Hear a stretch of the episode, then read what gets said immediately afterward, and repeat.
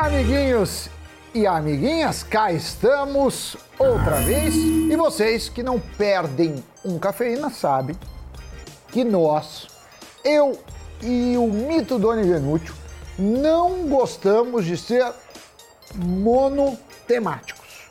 Gostamos de mesclar assuntos. Às vezes optamos por cafeínas mais didáticos, por outras mais técnicos. E tem também aqueles que são uma leitura do cenário atual.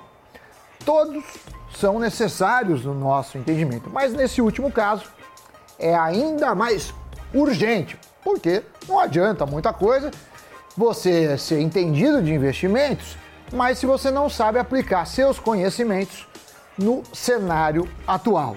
Se você ignora a macroeconomia, você não está sendo um bom estrategista. Certo, Doni? Falo, não falou pouco, mas falou bem, Sammy Boy.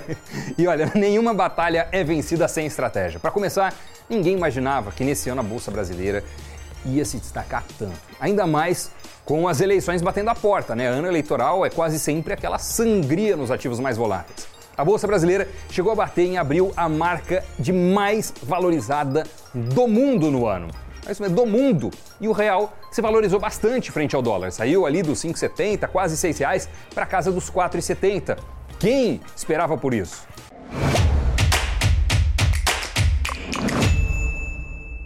E o fato da Bolsa Brasileira estar em alta uh, no ano e o dólar em baixa, pergunto-lhe, Doni, e pergunto a você que nos assiste, o que fazer nesse cenário? Sair comprando feito louco as ações brasileiras? Comprar muitas cotas do Bova 11, que é aquele ETF que replica o Ibovespa? Ou sair comprando dólar, seja para deixar embaixo do colchão ou investir em fundos cambiais, ações americanas via BDRs, quem sabe abrir uma conta no exterior, enfim, qual a melhor estratégia para nós brasileiros que estamos acostumados a só levar bordoadas.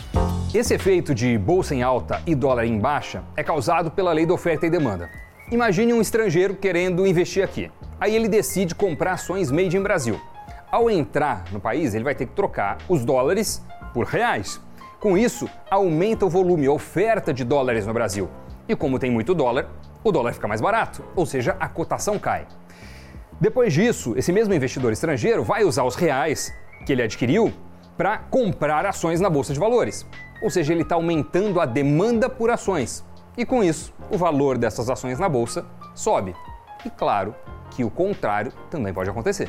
Quando os índices caem na bolsa, pode ser um sinal de menor investimento em ações. E como, Doni, o volume maior é feito por grandes instituições e muitas delas são estrangeiras, pode ser traduzido em um fluxo menor de dólares entrando no país. Só que pela lei da oferta e da procura, a escassez favorece o aumento do valor do dólar. Mas do contrário, quanto mais estrangeiros investem no Brasil, mais reais eles demandam, o que acaba valorizando o real.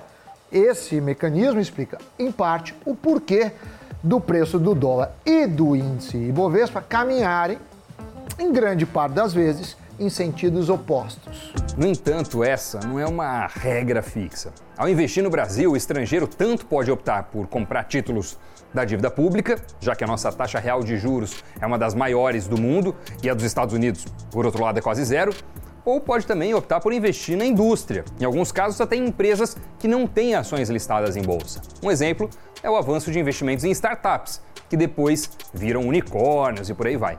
E nesses casos, os reais adquiridos não são direcionados a B3, mas sim a outros fins. Agora, claro que muito do capital que vem acaba sim na bolsa de valores e isso explica boa parte do movimento da conjuntura atual de dólar para baixo e bolsa para cima. Vimos no primeiro trimestre desse ano aumentar bem o fluxo de investimento estrangeiro no Brasil. Apesar de um erro de cálculo já corrigido pela B3, em que esse número inicialmente divulgado era maior, foram 64 bilhões de reais injetados no país em apenas três meses, contra um saldo de 100 bilhões no ano passado inteiro. E alguns suspeitam que esse efeito acabou influenciando na valorização do real frente ao dólar no curto prazo. Já para o Murilo Breder, analista da Nuinvest, esse efeito deve durar mais. Isso porque ainda não há sinais de que esse fluxo estrangeiro esteja sendo interrompido. Um ponto interessante apontado pelo analista é que nossos problemas domésticos, inflação alta, eleições polarizadas, questões econômicas, ficaram bem menores quando comparado aos problemas dos outros emergentes. Sendo assim, Doni, não tem motivos, até então, para interromper o fluxo. De certa forma, Murilo disse que nós somos sedutivos aos olhos dos gringos. Claro que a gente teve uma alta expressiva do Ibovespa, motivada também pela alta das commodities, né? Soja, petróleo, minério de ferro, que são produtos das nossas principais exportações, tudo isso subiu muito esse ano. E as empresas ligadas a commodities têm um peso muito expressivo na nossa bolsa. Aliás, analisando a alta do Ibovespa em dólar, que é como o investidor internacional olha para a nossa bolsa, né, através da moeda dele, a alta foi na casa dos 35%, o que até o começo de abril era a maior alta das bolsas no mundo. E somado a isso, o índice, o indicador preço-lucro, está abaixo da média, o que torna a bolsa ainda mais apetitosa, mais atraente aos olhos dos investidores estrangeiros. Agora, uma coisa é certa: estrangeiro é bem informado e não tem nada de bobo. Eles estão entrando no Brasil sabendo das características do Brasil.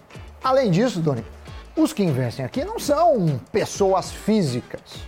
São fundos gigantescos de pensão fundos milionários em que os gestores conversam com políticos, com CEOs e sabem muito bem onde estão pisando.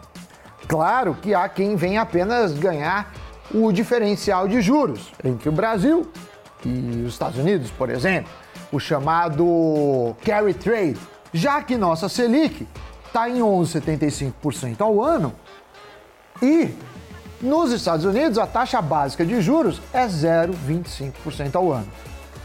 Já outros estrangeiros enxergam muitas oportunidades, não de diferencial de juros, mas sim de longo prazo. E para falar sobre quais são essas oportunidades, afinal de contas, ninguém melhor do que ele, Murilo Breder, que vai iluminar as nossas mentes e as nossas carteiras de investimento. Fala Murilo Breder, conta pra gente onde é que estão as oportunidades escondidas da nossa bolsa. O que é que você está enxergando, hein? Fala Doni, fala Sam, é um prazer estar de volta aqui participando do Cafeína mais uma vez e indo direto ao assunto, na minha visão, a grande oportunidade da bolsa hoje estão nas small caps, as empresas de menor porte e eu vou dizer por quê, né? Porque primeiro a gente tem que comprar aquilo que ficou para trás, não aquilo que já subiu, como é o nosso Ibovespa, né? Que já subiu tanto em real, mas se você olha em dólar, como já foi comentado, é uma alta ainda mais expressiva. E o que ficou para trás é justamente as small caps. Quando a gente compara a evolução do Ibovespa e do índice de small caps nos últimos meses, a gente vê que esse descasamento ficou muito forte. Então, alguma hora isso vai ter que esse esse gap vai ter que voltar a fechar, porque não faz sentido justamente quando a gente começa a olhar especificamente as companhias. A gente acabou de sair de uma temporada de resultados onde teve muito resultado bom. É óbvio que não dá para colocar tudo em uma grande cesta e falar que todos os resultados foram excelentes.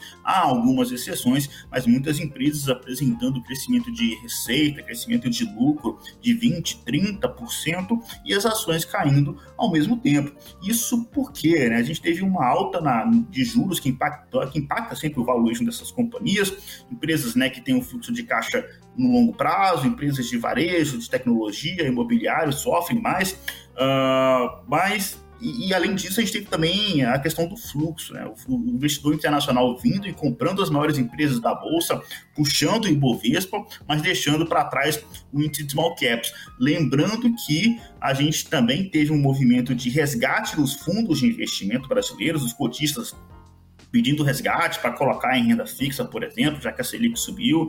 É, e aí os gestores brasileiros, eles se viram numa situação de ser obrigados a vender as ações para poder voltar o dinheiro para o cotista. Qualquer novo dinheiro que entrava, como essa onda de resgates, continua, eles voltaram a comprar é, justamente essas, essas ações mais líquidas da Bolsa Brasileira, reforçando o movimento que os investidores internacionais já estavam fazendo. Então, é, os gestores, os fundos brasileiros, eles incentivaram ainda mais esse movimento de é, fazer as grandes empresas da Bolsa andarem, mas deixando esses small caps para trás. Então, o primeiro ponto é esse descasamento do índice de small caps com o Ibovespa. O segundo ponto é o descasamento entre preço e valor por conta da temporada de resultados, muita empresa mostrando resultado bom e as ações caindo diante desse cenário.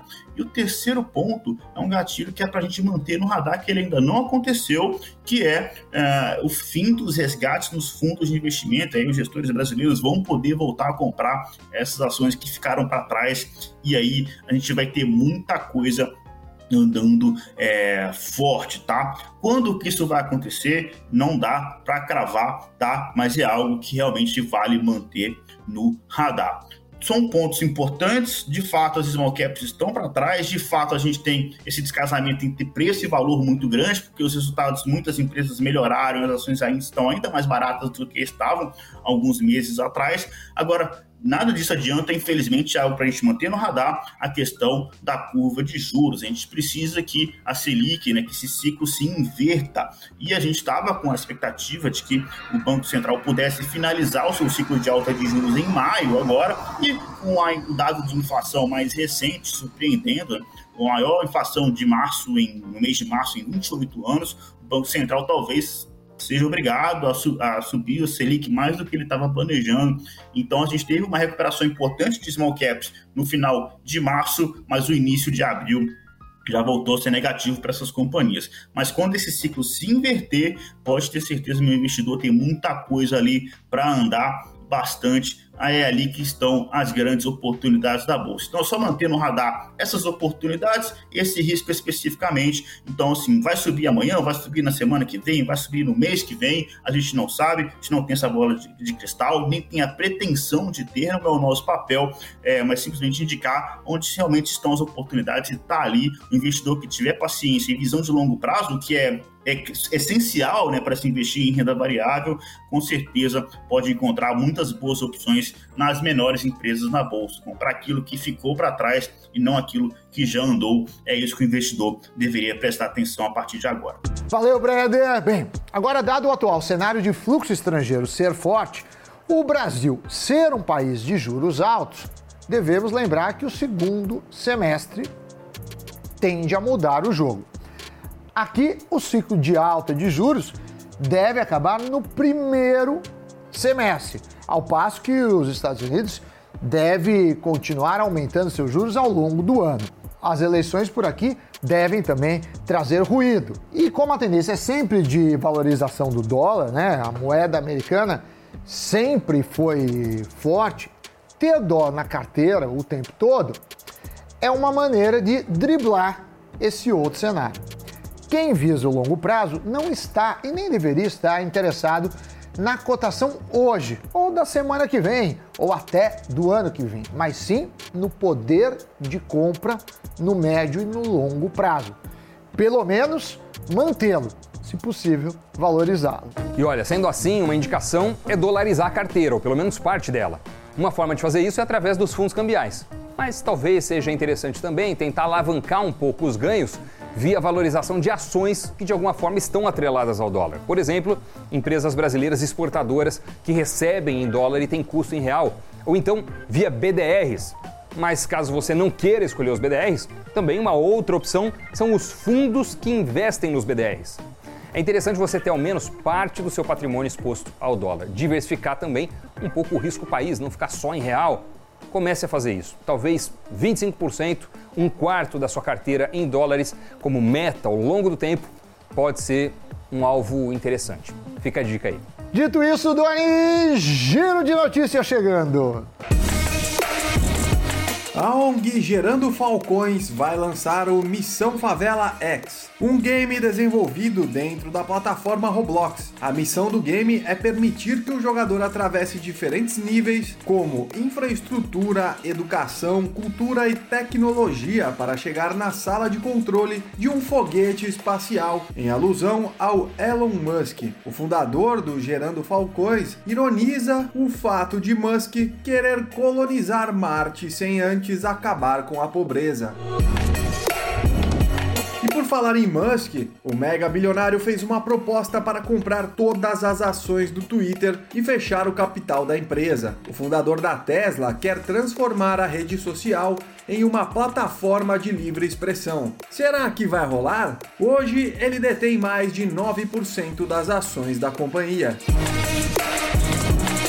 O CEO da Amazon, Andy Jassy, afirmou que a gigante de e-commerce não está perto de aceitar criptomoedas como meio de pagamento para seus negócios de varejo. Porém, é possível que a varejista venda NFTs no futuro.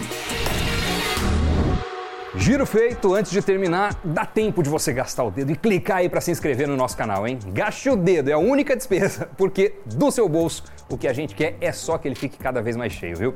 E esse é o nosso trabalho, te ajudar a prosperar, dia a dia.